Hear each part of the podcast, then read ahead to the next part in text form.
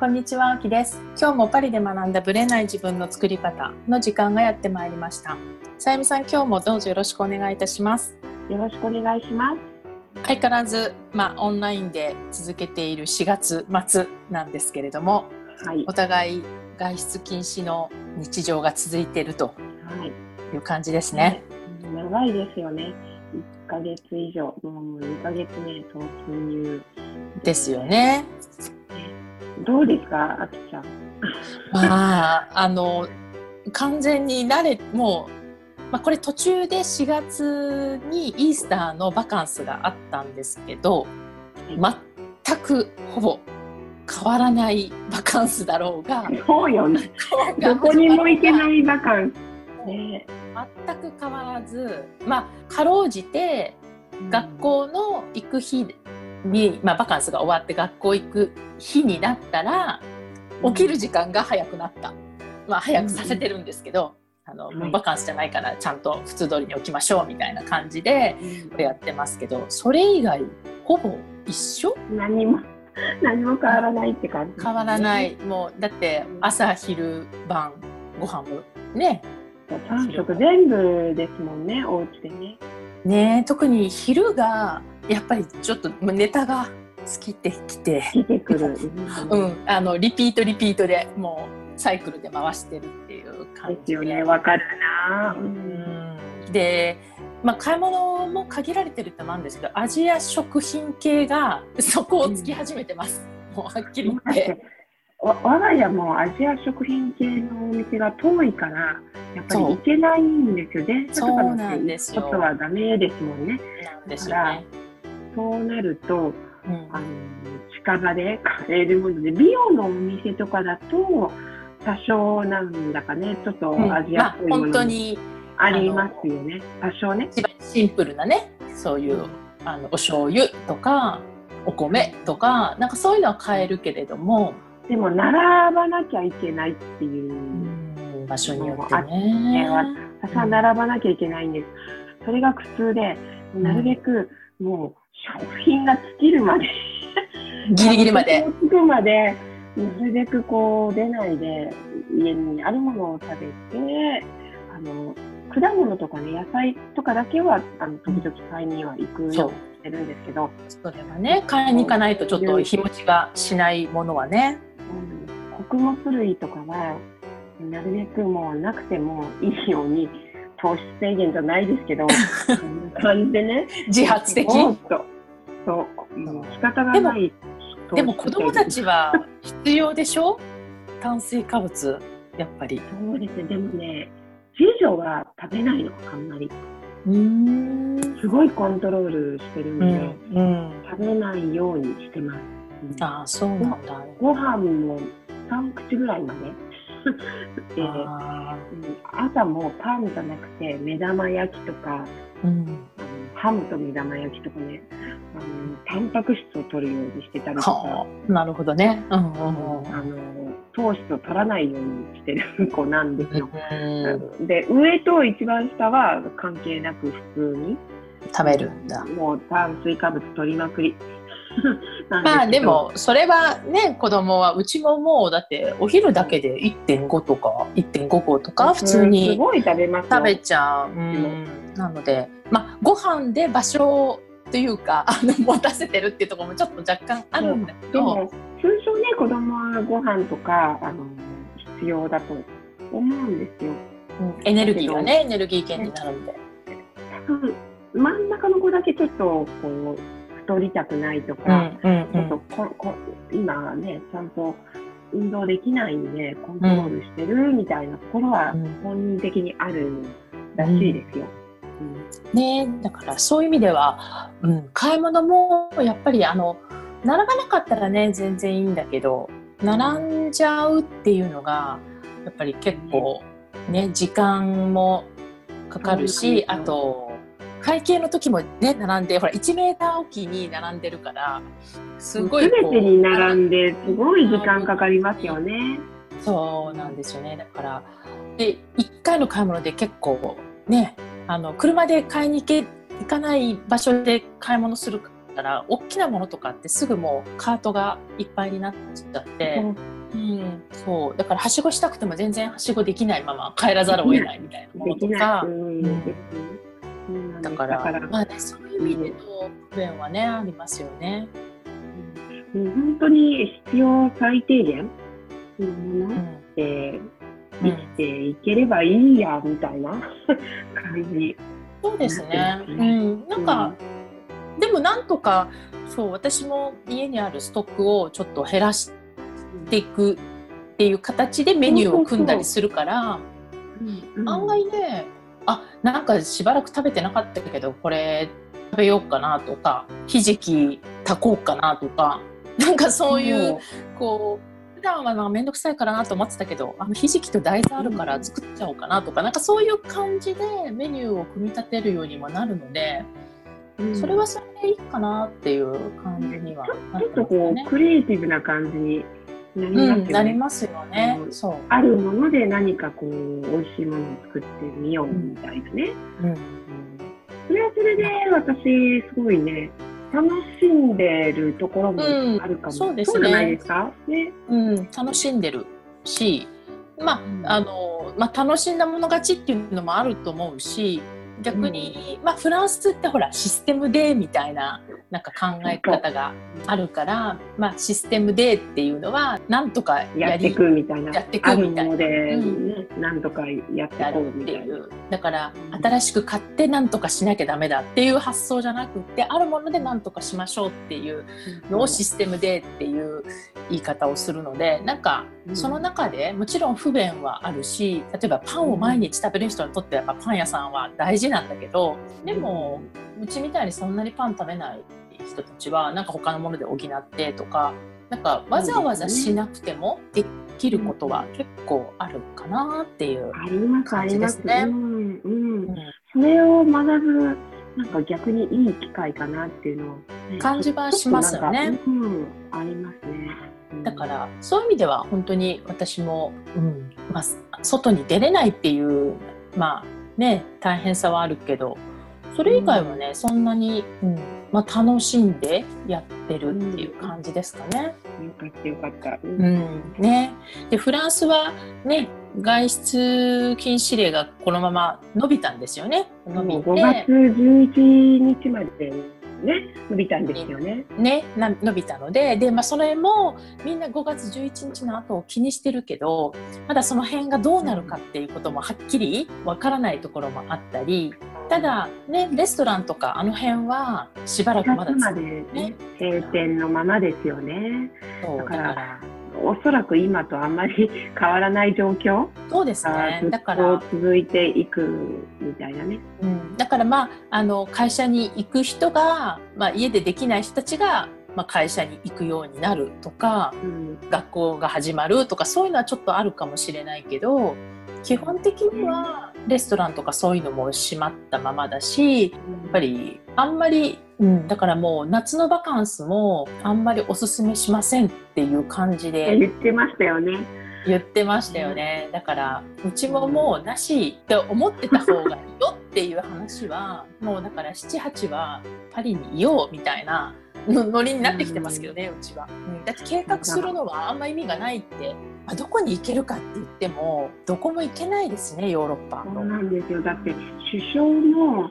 夏のバカに海外に行くみたいなバカなことをしないでみたいなことを言ってたじゃなうんいですか。うんうんそうそうそうわ我が家まだ7月の頭のあの日本行きまだキャンセルはしてないんですよ。うんえーとちょっと主人も6月の途中まで様子を見てからキャンセルでもいいとうん思う。あのまあ、飛行機はねまだギリギリちょっとちょっと日本とこっちの状況がちょっそとまだ読めないから、ちょもうちょっと待ってもいいかもっていうことで、いやもうギリギリまでね待った方がいいですよ。これは本当に二国間の問題でこっちが良くても日本の方があるとかねどっちかが良くてもどっちかがダメだとね行ったはいいけど動けないとか帰ってくる時大変だとかなっちゃったら。待機。自習待機とかねしたら、うん、するんだったら何の意味もないですもんね。そうですよねだから。その時のもう直前の様子を見て決めようっていうこと、うん、まあちょっと今待ってる感じ。あまあでも本当にそれは賢明だと思いますね。まあうちはもうもともと今年はヨーロッパのつもりだったので、はい。もう最初は本当になんか本当に普通に今年の頭はスペインに行こっかって言ってたんだけど もうもう。結構大変なことになってますもんね。はい、そうそうそう、ね、3, 月の途中からもうスペインっていう言葉は誰も言わなくなって。うん、そのままになっちゃってるのでだから、ね、我が家も1月の時点でえっと、今年のバカンスは、えー、夏のバカンスはギリシャにしようって言っても1月の時点で予約してたんですよ。そうだ言ってましたね。うんうん。そうなんだけどもこんなことになってしまい、うん、で全部先払いのホテルだったんですよ。全額先払い全部先払いにしてたんですけど、うん、そこのホテルが、うん、オーナーというかね、うん、ホテルチェーンなんですけど、はい、こういう状況なので全額返金しますということで。キャンセルしたんですけど、仕方なく。でうんうん、でもいま、いまだにキャンセル のお金は返ってきてないんですよ。なので、主人はこのまま帰ってこないんじゃないか、ギリシャだしって言ってて。まあ、多分夏だから、まだあれなんだけど、イースターに行こうと思ってたキャンセルの人たちも戻ってきてないんで、多分、ほっとかれてると思います、みんな。おそらくね、あの、ホテルチェーンの方に聞いたら2、3ヶ月かかるって言われてて、あのちょっとわわ忘れてた方がいいかなぐらいな感じ。フランスの健康保険と同じですね。セキュリティソシアルも返金を求めたら、なんか忘れた頃に戻ってくるみたいな。うん、そうですよね。あの、メトロとか鉄道の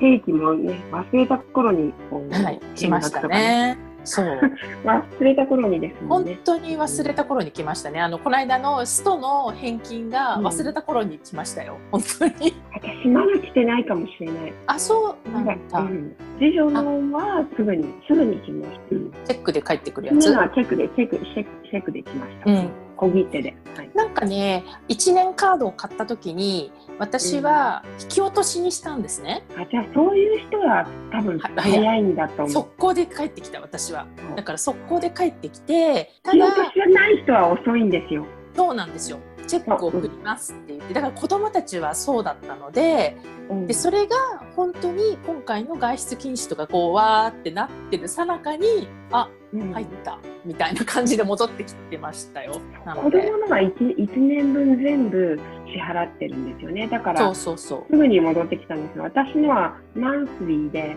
その都度買ってるんでそういう人のはとっても遅い。遅いって聞きました、うん、そっかもね。年間の人たちが先なのかもしれないですね、うん、そう。だから期待してない方が いいのかなみたいな。そういうものばっかですよもう本当、えー、今回の4月と5月のその11日までの分もまたメトロが返金になるじゃないですか。はい、でこれの、ま、それもやらなきゃ。やらなきゃいけないんです。それは5月に入ったら、そのサイトをオープンにするのでやってくださいって、はい、多分だからそれもさらに先なので忘れそれも私の場合はさらに先で忘れた頃に戻ってくる。戻ってきたらラッキーみたいな。まあ、今年中に戻ってくればいいかもしれないとかそれぐらいの気持ちで待ってた方がいいかもしれないですね。本当に永遠に戻ってこなかったらどうしようみたいな。ね。いやでも忘れた頃に来るから、まあ、忘れてる場合もありますけど多分、うん、あの申請してる人たちにはちゃんと来るとは思うので大丈夫だとは思うんですけどね。でも、まあ、時々手違いとかゼロではないのでちゃんとチェックはしてた方がいいかもしれないですね。本当ですね、うん、はい、はいそれでは本編スタートです。はい、それでは本編です。まあ、コロナの続き、まあ、今回ちょっとコロナの話をしたいと思ってるんですが、まあ、私もね実は、まあ、自分のクライアントさんとかお話し会をしたりしてまあ、みんなの状況がどうなってるかとかいろいろリサーチしたり周りの声をいろいろ聞いてたんですよ。うん。やっぱりまあ人によってねまあ私とずっと一緒にやってた人たちだからっていうのもあるかもしれないんですけどやっぱり自分と向き合う練習をしてたからすごい今回、まあ、そのパリ美学でやっといてよかったって言ってくれてた人がすごく多かったので、まあ、私の周りにいる人たちがこう全ての人口の代表かっていうのは全然わからないんだけれどもでもやっぱり、まあ、さっきオープニングで制限がある中で楽しんでいるっていうパターンの人と結構前向きに捉えてる人とか、あとコロナの後の世界がどうなるかっていうのが結構逆に楽しみにって思ってる人もいれば、うん、逆に言うとこの制限された中でストレスを抱えてる人が、あとこのアフターコロナがどうなっちゃうんだろうみたいな感じで、まあ自分のね、持っている職業とかにもよると思うんですけども思っている人で結構ね別れてる人多いなと思ってるんですね。でコロナ疲れってよく聞くじゃないですか、ね、最近。うん。はい、でコロナ疲れとかあと結構、うつが増えていくとかストレスを抱えていてそこから DV が増えてるとか、うん、コロナ離婚が 出てきたりとか えー、そういうね、あの話もいっぱい出てきている中でなんでじゃあストレスを抱えてしまうんだろうかっていうのをちょっと今日話したいなと思って、まあ、メンタルの保ち方っていうのは前回ちょっと話したと思うんですけど、なんかなんでストレスを抱えてるのかっていうとやっぱり今までできていた当たり前のことができなくなるっていう事態に直面してるからだと思うんですよ。一言で言うと。はい。うん、つまり当たり前にレストランに行けていたとか当たり前にジョギングしていたとか、うん、なんか当たり前に普通にできたことが急に外出ちゃダメとかねそのテレワーク、うん、しないとリモートワークしないとダメとか、うんうん、まあ、要はその制限が一気にそれもできてたはずなのにみたいなそこが結構ストレスになってるんじゃないかなと思ったんですよね。うんうん。うん、だからもともとできなかった人だったらさなんかあんまり気にはならないポイントなんだけど、うん、前からできてた人にとってはね。とってはそう、うん、そのライブに当たり前に行くとか映画を当たり前に見ると思ってた人たちにとってみれば、うん、映画やめてとかライブ行けないとかって、うん、えなんで？みたいなこうそのショックっていうか衝撃っていうのがあって、うん、でやっぱり、まあ、その心理学的な学説で言うと人ってまずその、何かこうプレッシャーがかかったりこれ組織変革時の変革の時もそうなんですけど必ずその組織変革するよって言った時にプレッシャーが入るじゃないですか変えなきゃいけないっていう。でその時って人っていきなり変えようみたいなことにはできなくて必ずその抵抗っていう時間が入るんですよ。抵抗したがるんですよ。だから、だから、まあ、組織変革の時も、そんなことはできないとか、まあ、こう抵抗したり、抵抗する人たちも現れてくる。そう現れてくるのはまあ当然だしそれは当たり前にできたことができなくなるっていうことに対する抵抗なんですよ。だから外出ができなくなるっていうふうになっちゃうと、うん、なんでできないわけってでできてた私とできなくなってしまうことへの恐怖心と不安とかね、うんそれがこう、拮抗して抵抗っていう気持ちになるんですよ。はい、でこの部分がすごいストレスになってるんですね。で、うん、本来の、まあ、プロセスとしては次には需要っていうプロセスがあって、うん、それを受け入れるっていうこと？そう受け入れるってことです。うん、つまり組織変革の時にはやっぱり組織は変えていかないとダメなんだとかこれからの会社の在り方はこうなんだっていうのを、まあ、腹落ちさせる腑に落とす、はい、で抵抗しててもダメなんだっていう自分が変わらなくちゃダメなんだみたいななんかそういう感じですよ。うん、だから外出禁止も今この状態はできないんだからできないっていうことをだからなんでできないんだよって抵抗してたところからもう外出はできないんだっていうことを受け入れようっていう。でこのプロセスが早い人がまずストレスがないんですよ。ですね。それはわかる。わかります。うん、で受け入れてった後だったらそこに対して適応っていう変革っていうのが行われてつまり、お家から出れないんだからお家でできることを今までできなかったことでできることをやろうとかそうやってアクションにつなげていける、うん、その会社行けないんだったらリモートでワークしようとかなんか今できることの中での作戦を考えるようになるっていうのは、うん、まずその需要ってところを超えないとできないんですよ。そこから先に行けないんですね。まずそれを受け入れて。そう。で、じゃあそこからどうしようかっていうね、そう。ことですよね。需要の前にはいきなり需要できる人っていうのは、まあ、多分こだわりがないとか 人っていう感じで、うん、必ず抵抗はあるんですよ。だって当たり前のようにありますよね、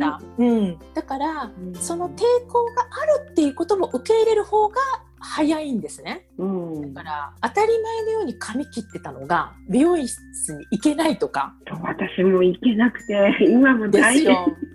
本当変ですよ、うん、で私もね4月の終わりに入れてたので2か月目、うん、もう2回キャンセルですよこれで。で、もうね仕方がないけど、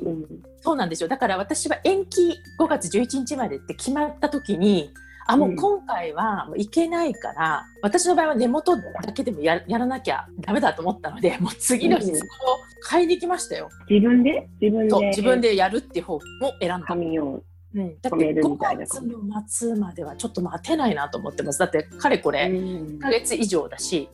なので次も次もいつになるかも分かんないですよね。分かんないからね。だからもう5月11日って決まった時点で、もう少なくとも3週間は1か月ぐらい伸びたんでしたっけ？1か月近く伸びたので1か月。そういけないって分かったらもう次の作戦はもう打とうとは思ってたんだけどだからもうそこ次の日、モノプリ行きましたけど、ええそうあのねやっぱり買えるところが限られてるじゃん。ちっちゃいスーパーで売ってないがあるから、うん、うん、そう。だからなんかそれももうこうなったらこうしようっていうのももうあ私は美容室行けないんだっていうのを受け入れないといけないじゃあどうしようかね。そう。もうそれを受け入れて、うん、じゃあ次のアクションをもう自分で考えてましょうと。あの、ね、行動に移すということがそうなんですよ。大事大事。ね、そう、ね、だから、うん、その一番大事なのはこの抵抗することが悪いことではなくて抵抗してもいいから受け入れるまでの時間だから徹底的に抵抗した方がいいんですよ自分のこう心理的に。で、うん、早く受け入れる体制に持ってった方がアクションも早くなる。だからそういう意味では抵抗してる期間が長ければ長いほどつまりなんで私は外出れないの？なんで私はずっと子供と一緒に一日中家にいなきゃいけないの？ってずっとそういうふうに言ってるとこれ抵抗の方が強いってことなんですよ需要より。うんうん、でそれはきついしストレスを抱える人のパターンになっちゃうんですよね。だからたまたま私今日、まあ、パリに1ヶ月今年フランスに来たばっかりの人だから多分駐在の方なのかちょっとそれが分かんないんですけどがやっぱり来て、まあ、数ヶ月でこういうことになりで学校が伸び、うん、もうめっちゃなんかこうストレスを抱えているっていう、まあ、記事を読んでてでこの人はなんでこんなにストレスを抱えてるんだろうってこう、まあ、分析しながら読んでたわけですよ。私私ほら気にしてない人だからどっちかって家にいるのも楽しめるっていうところに早く行きつけた人なので。でやっぱりそこなんですよね。本来は学校に行ける子どもが行けない、家で勉強させなきゃいけない。自分の時間がない、で、夫もリモートワークしてる。でみんなが家にいる思ったように動けない、買い物も行けないと、まあ、結局要は不満っていうかその抵抗が続いてることが全ての要因だなっていうのを感じたということなので、うん、この抵抗から需要までが抵抗は全然することが悪いことではないんだけどこの抵抗をずっと続ける、まあ、大体自問自答をネガティブにしてっちゃう人って、まあ、その部分が強くなっちゃう人なんだけどそういう人にとってはストレスが、まあ、さらに相乗効果で加わっていくみたいな感じで